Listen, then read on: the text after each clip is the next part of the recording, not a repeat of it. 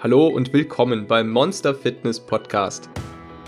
Wenn du wissen möchtest, wie du deinen inneren Schweinehund, dein inneres Monster in den Griff bekommst, effektiv abnehmen kannst und dauerhaft dein Leben veränderst, dann bist du hier genau richtig.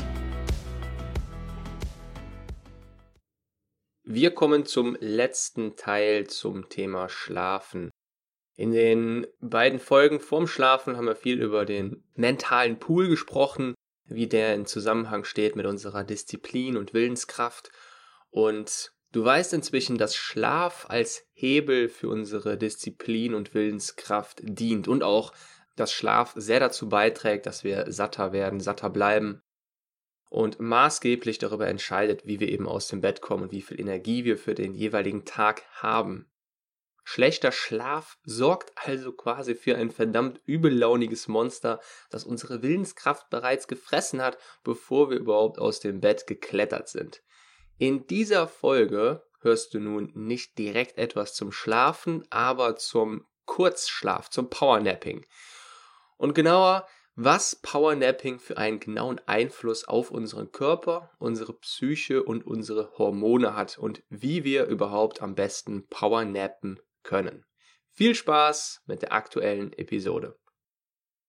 Im Prinzip ist das Powernap nichts Neues, auch wenn es oftmals so als das neue Wundermittel für unsere Generation gegen Stress äh, beworben wird, dass erst seit kurzem, seit kurzem entdeckt wurde von der Wissenschaft. Das ist Quatsch.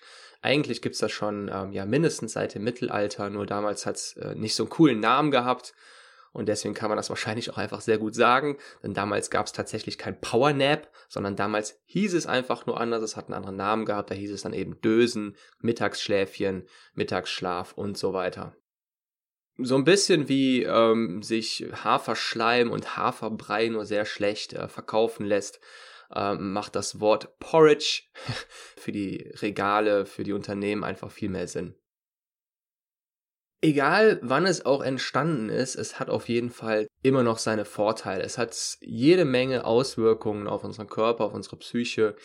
Du weißt inzwischen, was Schlaf generell mit uns anstellt und wie sehr, ich meine, es macht ungefähr ein Drittel bis ein Viertel von unserem gesamten Leben aus und natürlich hat es einen immensen Einfluss auf unseren ganzen Organismus, inklusive Körper und Psyche und Natürlich sind die kleinen, äh, die, die kleinen wuselnden Teilchen, die kleinen Werkzeuge, die für diese ganzen Prozesse sorgen, wieder unsere Hormone, unsere Botenstoffe, die quasi das eine Signal zu zum nächsten Ort tragen, damit das Signal da weiter verarbeitet werden kann. Denn ähm, wie du ja weißt, können nur so überhaupt Informationen in unserem Körper hin und her gesandt werden. Übrigens ist der Powernap oder der Mittagsschlaf in Japan und China schon ein fester Bestandteil des Arbeitsalltags. Das heißt, in den Ländern ist es völlig normal, dass man sich zur Mittagszeit einen kurzen Schlaf zur Regeneration gönnt. In Japan heißt es Inemuri und es ist sogar eine Tagesordnung, dass man nicht nur gemeinsam in der Bahn, in der U-Bahn, im Park äh, Nickerchen hält, sondern auch während Konferenzen. Also das muss ich selbst nochmal nachlesen, nachrecherchieren. Es ist tatsächlich so, dass, ähm, ja, wenn man erschöpft ist, kann man während einer Konferenz einfach ein Nickerchen machen. Ja, natürlich haben auch weitere Länder von den Vorteilen erfahren und du hast bestimmt auch schon mal was von, ähm, von den Erholungs- und Entspannungsräumen äh, von Google gehört, von Apple. Äh, bei Google gibt es so bequeme Liegestühle in so, in so kleinen Kuppeln, in die man sich dann einmurmeln und nach außen hin abdichten kann, um dann optimal für so ja, 10 bis 20, maximal 30 Minuten zu powernappen. Nun, wenn es in solchen Ländern wie Japan und China an der Tagesordnung ist und wenn Google dafür extra Räume mit recht teuren Kuppeln und Liegestühlen geschaffen hat, dann würde es wahrscheinlich ja, da würde es wahrscheinlich einiges an Sinn machen, das zumindest selbst mal auszuprobieren, beziehungsweise da wird wahrscheinlich einiges hinterstecken. Der Hauptgrund für den Power Nap ist in erster Linie die Stressreduktion und die Steigerung der Leistung.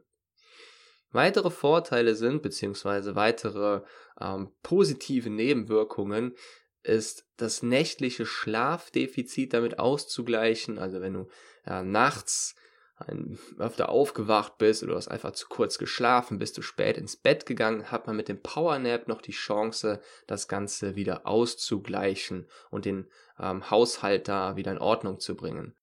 Die Powernaps, die sollen auch das Immunsystem stärken, äh, Erschöpfung vorbeugen und die Laune verbessern. Kannst also Powernapping quasi als unseren natürlichen Energieauffüller betrachten.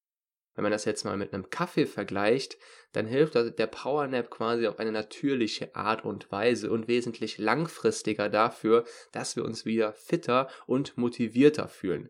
Bringt aber gleichzeitig nicht die Nachteile des Kaffees bzw. des Koffeins mit sich.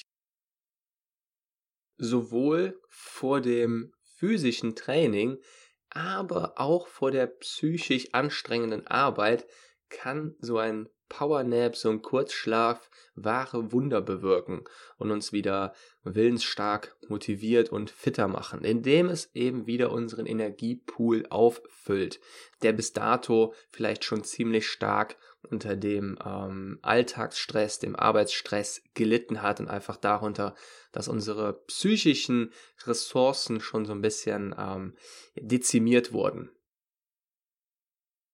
Übrigens bringt das Powernapping immer dann etwas, wenn wir uns erschöpft und gestresst fühlen, beziehungsweise es bringt umso mehr, wenn wir uns erschöpft und gestresst fühlen, denn dieser Kurzschlaf, dieses kurze Abschalten und die Entspannung fährt unseren Stressmodus sehr schnell herunter und sorgt dann wieder dafür, dass wir weniger Cortisol, also von unserem, also unser Stresshormon ausschütten und dass unser Immunsystem und unsere Fettverbrennung optimal weiterarbeiten kann.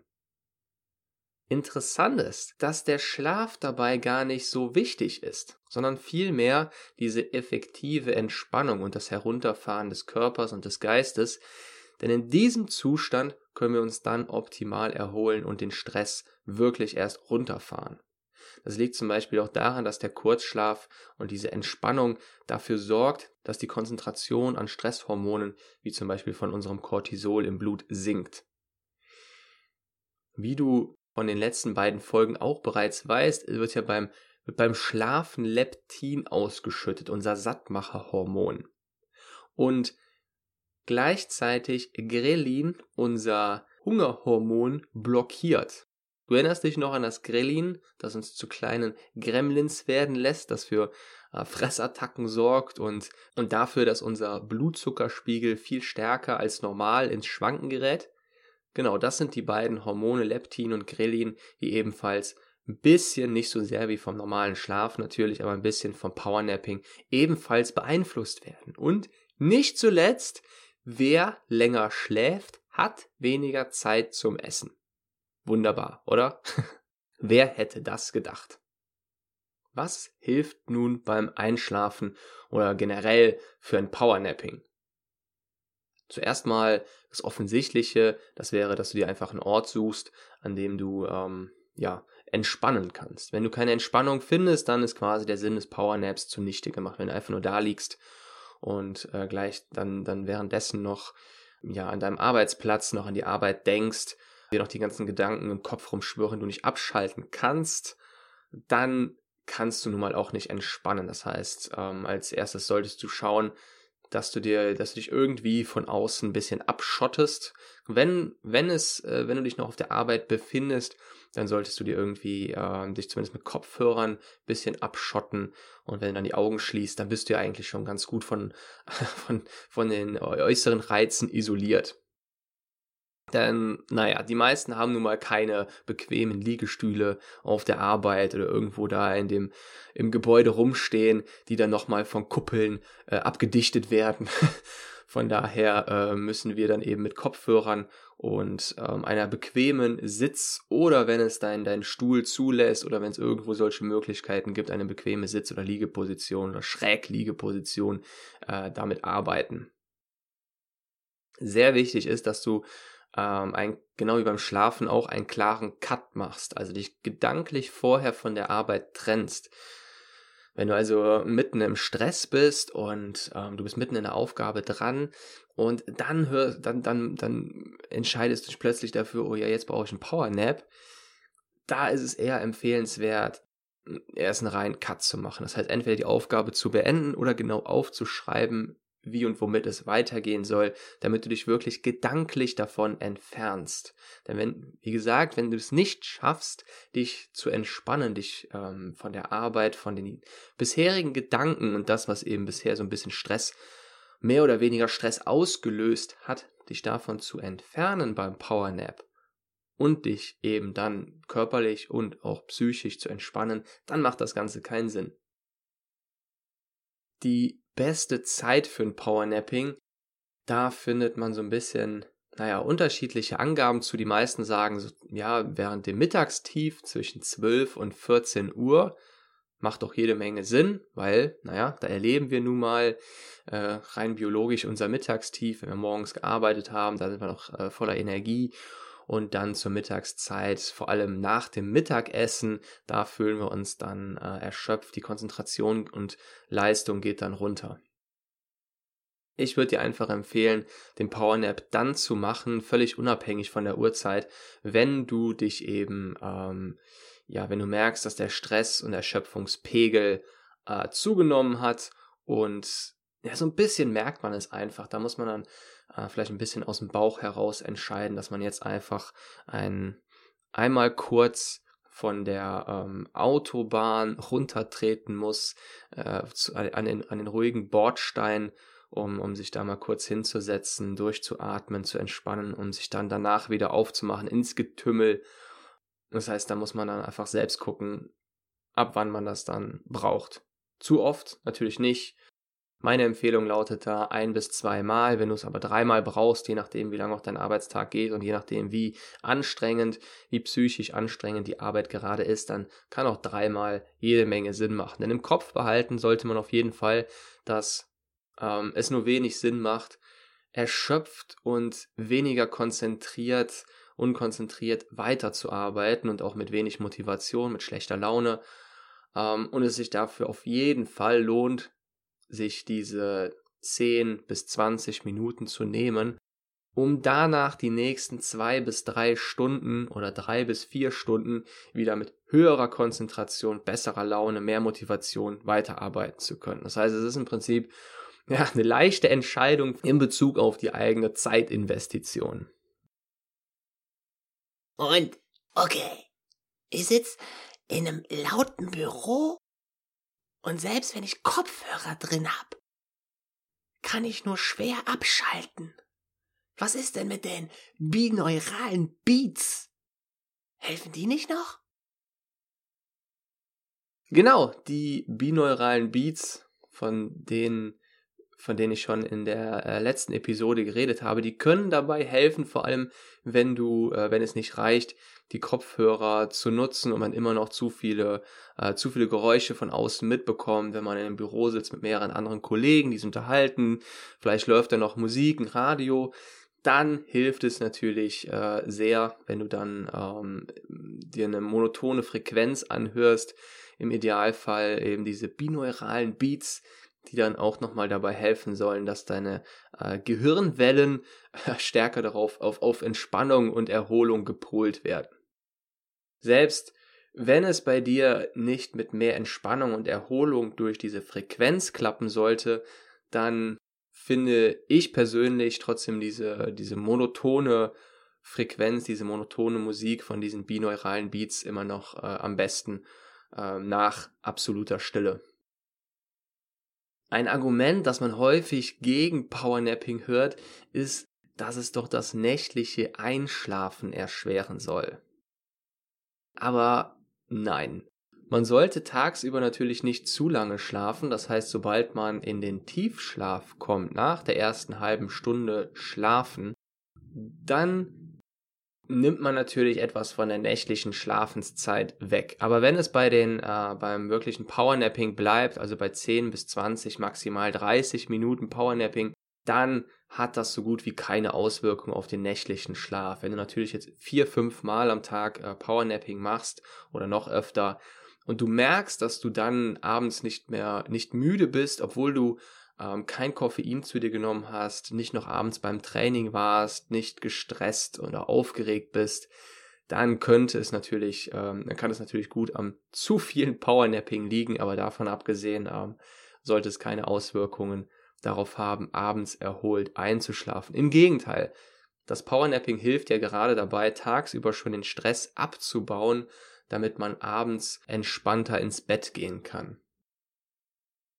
Noch ein Tipp, um nicht zu lange zu nappen, ist natürlich einmal, sich einen Wecker zu stellen und der andere Tipp ist, dass du den, das Powernapping mit einer Tasse Kaffee verbindest. Die Wirkung des Koffeins entfaltet sich ungefähr nach der Zeit, die wir maximal Powernappen sollten. Das heißt nach ungefähr 10 bis 20 Minuten. Da wirst du also dann äh, wesentlich wacher und wenn du dann wieder aufwachst von deinem Powernapping, wenn du dann von deiner Entspannung zurückkehrst an deinen Arbeitsplatz, dann hast du deine Leistungsfähigkeit mit dem Kaffee dann natürlich nochmal doppelt gesteigert. Und wenn es bei einer Tasse Kaffee bleibt und das Powernapping und die Tasse Kaffee jetzt nicht zu spät am Nachmittag äh, verlegt wird, dann äh, wird die Menge Koffein durch die eine Tasse Kaffee auch noch okay sein.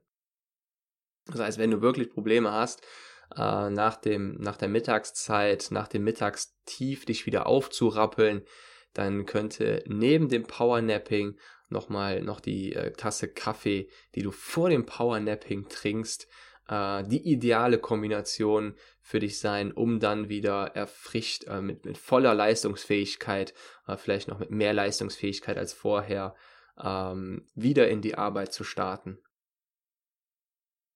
Nun hast du jede Menge zum Thema Powernapping gehört. So eine Art Booster, wenn man es zusammenfassen könnte, dann könnte man es als eine Art Booster für unser inneres Monster beschreiben, das dann vielleicht irgendwann erschöpft und müde wird und dann nach dem Powernap wieder auf Hochleistungen läuft. Für mich war es, als ich das erste Mal entdeckt habe, auf jeden Fall wie so ein kleiner Quell an neuer Energie für den Alltag, weil ich, mich hat das Mittagstief auf jeden Fall immer relativ äh, hart getroffen und ich hatte dann ja mindestens eine Stunde, äh, in der ich dann relativ unkonzentriert und langsamer als vorher gearbeitet hatte und auch äh, ja eine schlechtere Laune hatte. Das heißt, ich hatte es schwer gehabt, mich für anstrengende Aufgaben wieder zu motivieren und da hat äh, das Powernapping auf jeden Fall sehr, sehr gut äh, beigeholfen.